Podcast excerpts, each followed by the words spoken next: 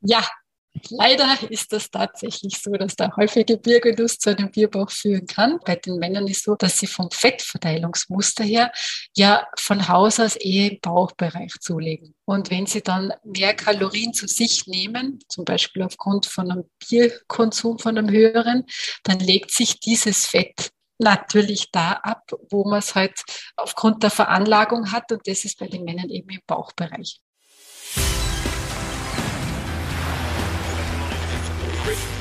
Gut zu wissen, der Erklärpodcast der Tiroler Tageszeitung. Hallo und herzlich willkommen zu einer weiteren Folge von Gut zu wissen. Ich bin Vanessa Grill und heute bin ich Ernährungsmythen auf der Spur. Gesunde Ernährung, ein Thema, bei dem es genauso viele oder weniger qualifizierte Aussagen und Meinungen gibt wie derzeit rund um das Coronavirus. Karotten sind gut für die Augen, zu viele Eier erhöhen den Cholesterinspiegel und Pilze dürfen nicht aufgewärmt werden, um nur einige zu nennen. Behauptungen, die uns seit Kindheitstagen begleiten und die über Generationen weitergegeben werden. Vieles hat die Wissenschaft mittlerweile widerlegt und dennoch halten sich manche Thesen hartnäckig. Was davon tatsächlich stimmt und was man als Fake News abstempeln kann, das wird uns die Tiroler Diätologin Angelika Kirchmeier gleich im Ernährungsmythen Faktencheck verraten. Hallo Angelika. Hallo, grüß Gott. So, dann starten wir. Ich werde jetzt einfach die einzelnen Mythen der Reihe nach aufzählen und bitte dich um deine Expertise dazu. Kein Wasser trinken nach dem Verzehr von Steinobst. Das ist ein sehr alter Mythos, wissenschaftlich nicht belegbar. Man hat gedacht, also früher wird das Wasser wahrscheinlich oft einmal nicht so sauber gewesen sein und auch die Früchte nicht so sauber. Und deshalb haben Bakterien oder Keime zu gern begonnen im Magen. Allerdings denkt man heute, dass das wahrscheinlich wohl nicht der Fall gewesen ist. Heute glaubt man, dass es vermutlich der Fruchtzucker ist. Wenn man sehr viel Fruchtzucker auf einmal konsumiert und dann noch einmal Wasser dazu trinkt, dann rutscht er viel schneller durch den Magen durch, kommt dann viel schneller im Darm an und kann dazu Problemen führen. Auch Sorbit zum Beispiel ist sowas, das im Steinobst drinnen steckt. Und das kann eben auch, wenn man viel Wasser dazu trinkt, schneller den Magen passieren und dann im Darm landen. Also das Wasser selber ist nicht schuld, aber durch das, dass es einfach schneller durchrutscht, kann es passieren, dass man eben Probleme im Magen-Darm-Trakt bekommt. Karotten sind gut für die Augen. Ja, Karotten sind tatsächlich gut für die Augen, weil in den Karotten steckt ein Provitamin, das Beta-Carotin, und dieses wird zu Vitamin A umgewandelt und das Vitamin A braucht man für die Augen. Genauer gesagt, um in der Dämmerung noch sehen zu können, braucht man dieses Vitamin. Es ist allerdings so, dass wir in Mitteleuropa oder eigentlich in ganz Europa kein Problem mit der Vitamin A-Zufuhr haben. Wir haben alle ausreichend Vitamin A. Wo es aber schon knapp wird, das ist oft einmal in sehr armen Regionen, zum Beispiel im asiatischen Bereich gibt es heutzutage immer noch Erblindungen aufgrund von Beta-Carotin oder Vitamin A-Mangel. Und da ist es schon so, dass man zum Beispiel Medikamente gibt, also Vitamin A gibt oder Beta-Carotin, um das Augenlicht noch zu erhalten. Brauner Zucker ist gesünder als weißer Zucker. Ja, das wäre schön, ist aber nicht der Fall. Brauner Zucker enthält nur ganz wenig mehr an, an Mineralien und gesünderen Inhaltsstoffen. Beim Zucker ist allerdings das Allerwichtigste, dass man so wenig wie möglich verwendet. Die WHO sagt, so 25 Gramm Zucker pro Tag wäre das Maximum. Das entspricht in etwa ungefähr eineinhalb Esslöffeln Zucker. Und die absolute Obergrenze wäre bei 50 Gramm Zucker pro Tag. Ob man jetzt weißen oder braunen Zucker nimmt, ist, ist eigentlich nicht so wirklich entscheidend. Entscheidend ist absolut die Menge. Eier erhöhen das Cholesterin. Ja, Eier erhöhen das Cholesterin. Früher ist man noch davon ausgegangen, dass nur die Eier die Bösewichte sind und die Cholesterinspiegel erhöhen. Da hat man aber noch nicht gewusst, dass der Körper selber Cholesterin produzieren kann und die Lebensmittel nur einen Teil davon ausmachen. Das heißt, heute empfiehlt man fünf Eier pro Woche für gesunde Menschen sind überhaupt kein Problem. Also was über fünf Eier hinausgeht, da muss man sich halt dann überlegen, ob es schon Sinn macht. So wie man halt sagen würde, man isst fünf Kilo Fleisch pro Woche, ist es auch zu viel. Wenig Fleisch ist absolut okay. Ähm, so ist es auch bei den Eiern. In Bezug auf den Cholesterinspiegel muss man sagen, dass die Gesamternährung, die Gesamtlebensweise sehr wichtig ist und nicht nur jetzt die Eier alleine. Kaffee entzieht dem Körper Wasser. Ja, auch ein sehr netter Mythos. Ein bisschen Wahrheit steckt drinnen. Kaffee wirkt theoretisch, also harntreibend, kann auch das Natrium ein bisschen ausscheiden aus dem Körper. Und entwässert deshalb quasi, aber erst ab einer gewissen Menge. Die meisten Menschen spüren es erst ab vier bis sechs Tassen. Manche reagieren aber schon sehr früh und die haben schon nach einer oder nach einer halben Tasse eine handhaltende Wirkung. Wenn man einen Kaugummi schluckt, besteht die Gefahr, dass er den Magen verklebt. Ja, das funktioniert rein aufgrund der Anatomie nicht, weil der Magen eigentlich so eine Art Sack ist und in diesem Sack kann so ein witziger Kaugummi nicht viel verkleben. Normalerweise rutscht der Kaugummi wie ein Kirschkern durch. Was allerdings blöd ist, es gibt ja so sackförmige Ausstülpungen im Dickdarm. Diese sackförmigen Ausstülpungen, die können zum Verhängnis werden, weil wenn der Kaugummi da hineinrutscht, dann kann sich der da drinnen entzünden und dann kann es wirklich sein, dass man eine Notoperation bekommt, weil man da dieses entzündete Teil wieder rausholen muss. Also so sinnvoll ist es nicht, den Kaugummi zu schlucken, aber richtig verkleben in dem Sinn wie ein Superkleber tut es unseren Magen nicht. Was auch sein kann, wenn man eine Engstelle im Darm hat, dann kann es auch passieren, dass der Kaugummi halt dann die letzte enge Stelle noch einmal zumacht. Cola und Salzstangerl sind das Richtige bei einer Magen-Darm-Infektion.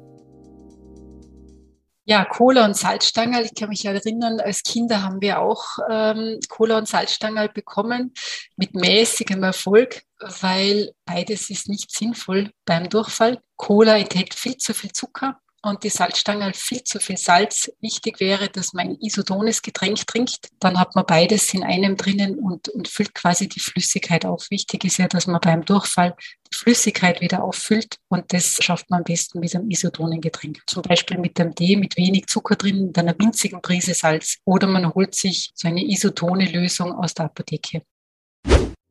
Hühnersuppe hilft bei Erkältungen. Ja, Hühnersuppe hilft bei Erkältungen. Das ist ganz ein spannendes Thema. Man hat zum Beispiel eine Studie zum Thema Fleischsuppe, also nicht Hühner, sondern Rindfleischsuppe gemacht vor vielen Jahren und ist draufgekommen, dass die Rindfleischsuppe hilft. Zur Hühnersuppe gibt es keine Untersuchungen, keine wissenschaftlichen Untersuchungen. Was man aber sagen kann, dass so eine warme Flüssigkeit die Durchblutung fördert, also dass einem warm wird und wenn es die Durchblutung fördert, kommen die Antikörper natürlich schneller dahin, wo sie hin sollten und das kann die Heilung schon beeinflussen. Spinat ist eine wahre Eisenbombe. Popeye, der Seefahrer, fällt mir da ein. Äh, Spinat ist eine wahre Eisenbombe? Jein.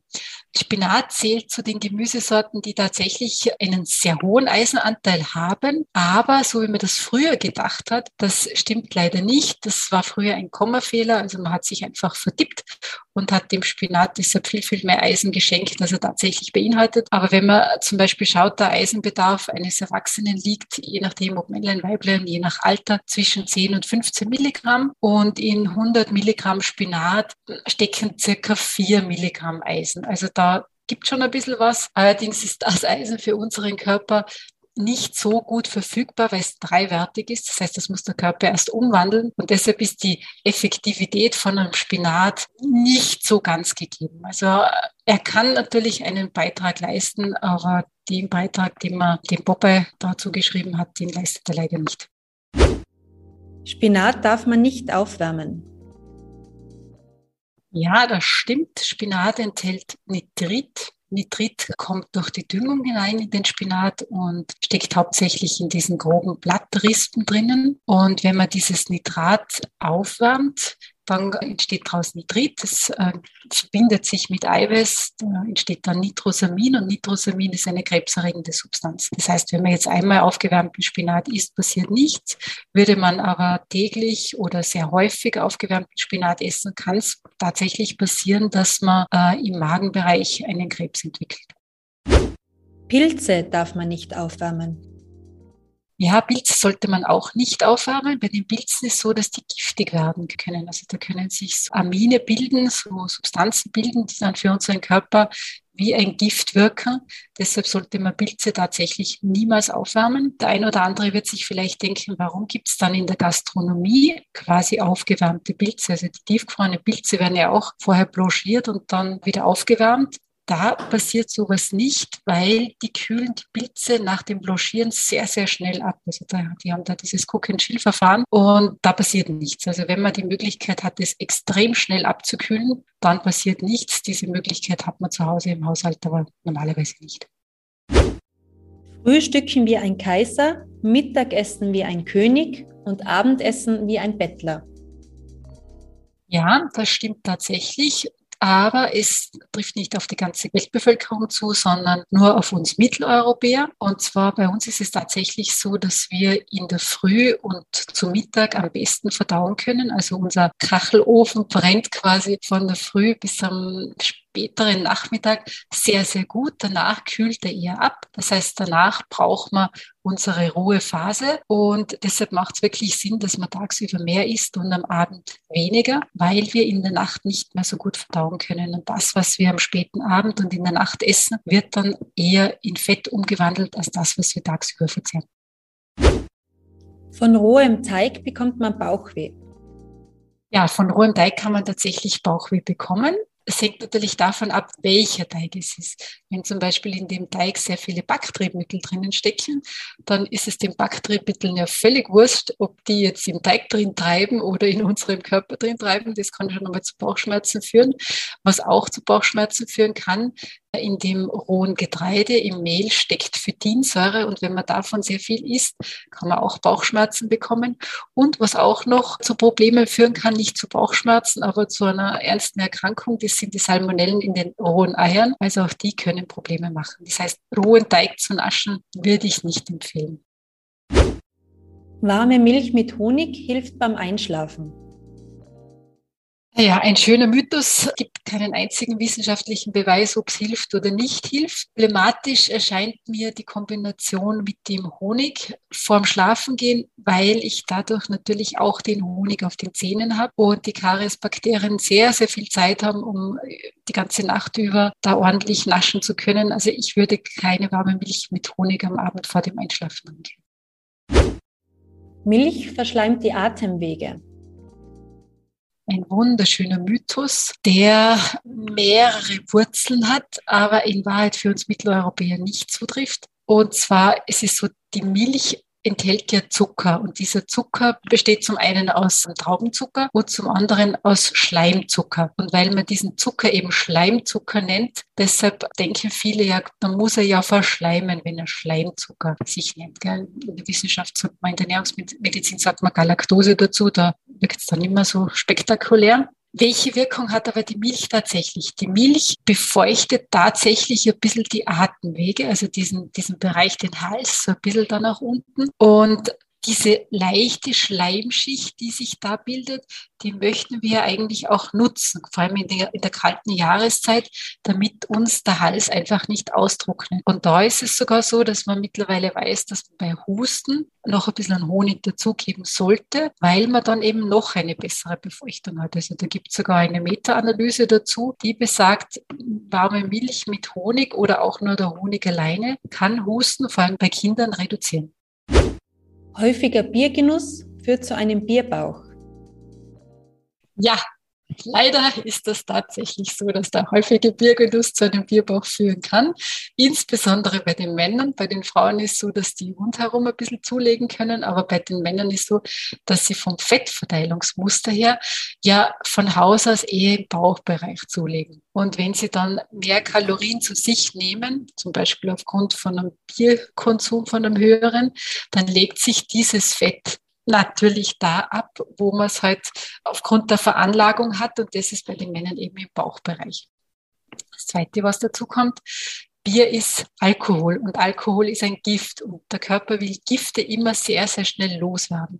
Das heißt, man blockiert sich, ganz vereinfacht ausgedrückt, man blockiert sich quasi die Leber ein bisschen und hemmt sich damit seine eigene Fettverbrennung. Es ist nicht nur so, dass die Kalorien vom Bier sich eher im Bauchbereich anlagern, sondern es ist auch so, dass man auch noch diese Fettverbrennung ein bisschen einbremsen. Und was noch dazu kommt, Bier kann auch appetitfördernd sein. Das heißt, ihr kriegt dann auch noch mehr Appetit, verbrennt schlechter und es lagert sich auch noch an. Also ja, Bier kann tatsächlich zu einem Bierbauch führen.